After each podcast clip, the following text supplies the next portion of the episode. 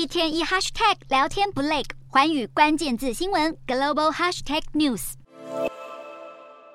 美国国务卿布林肯正在访问中国，而中国国务院总理李强十七日从北京出发，要访问欧洲，第一站来到德国。这是李强自三月份就任总理以来第一次出国访问。中国作为德国最大贸易伙伴，李强这次来到德国，主要是要和德国高层进行第七轮德中关系磋商。出访前，北京也表示对这次德国行高度重视。不过，就在李强出访前夕，德国才将中国定位为国安战略的系统性对手。日前更是同意要在对中国的贸易上去风险化，让这次出访蒙上阴影。其实，近来不管是乌俄战争、台海局势，还是人权议题，中国的态度都让德国有所警惕。因此，外界也并不看好李强这次出访的成果。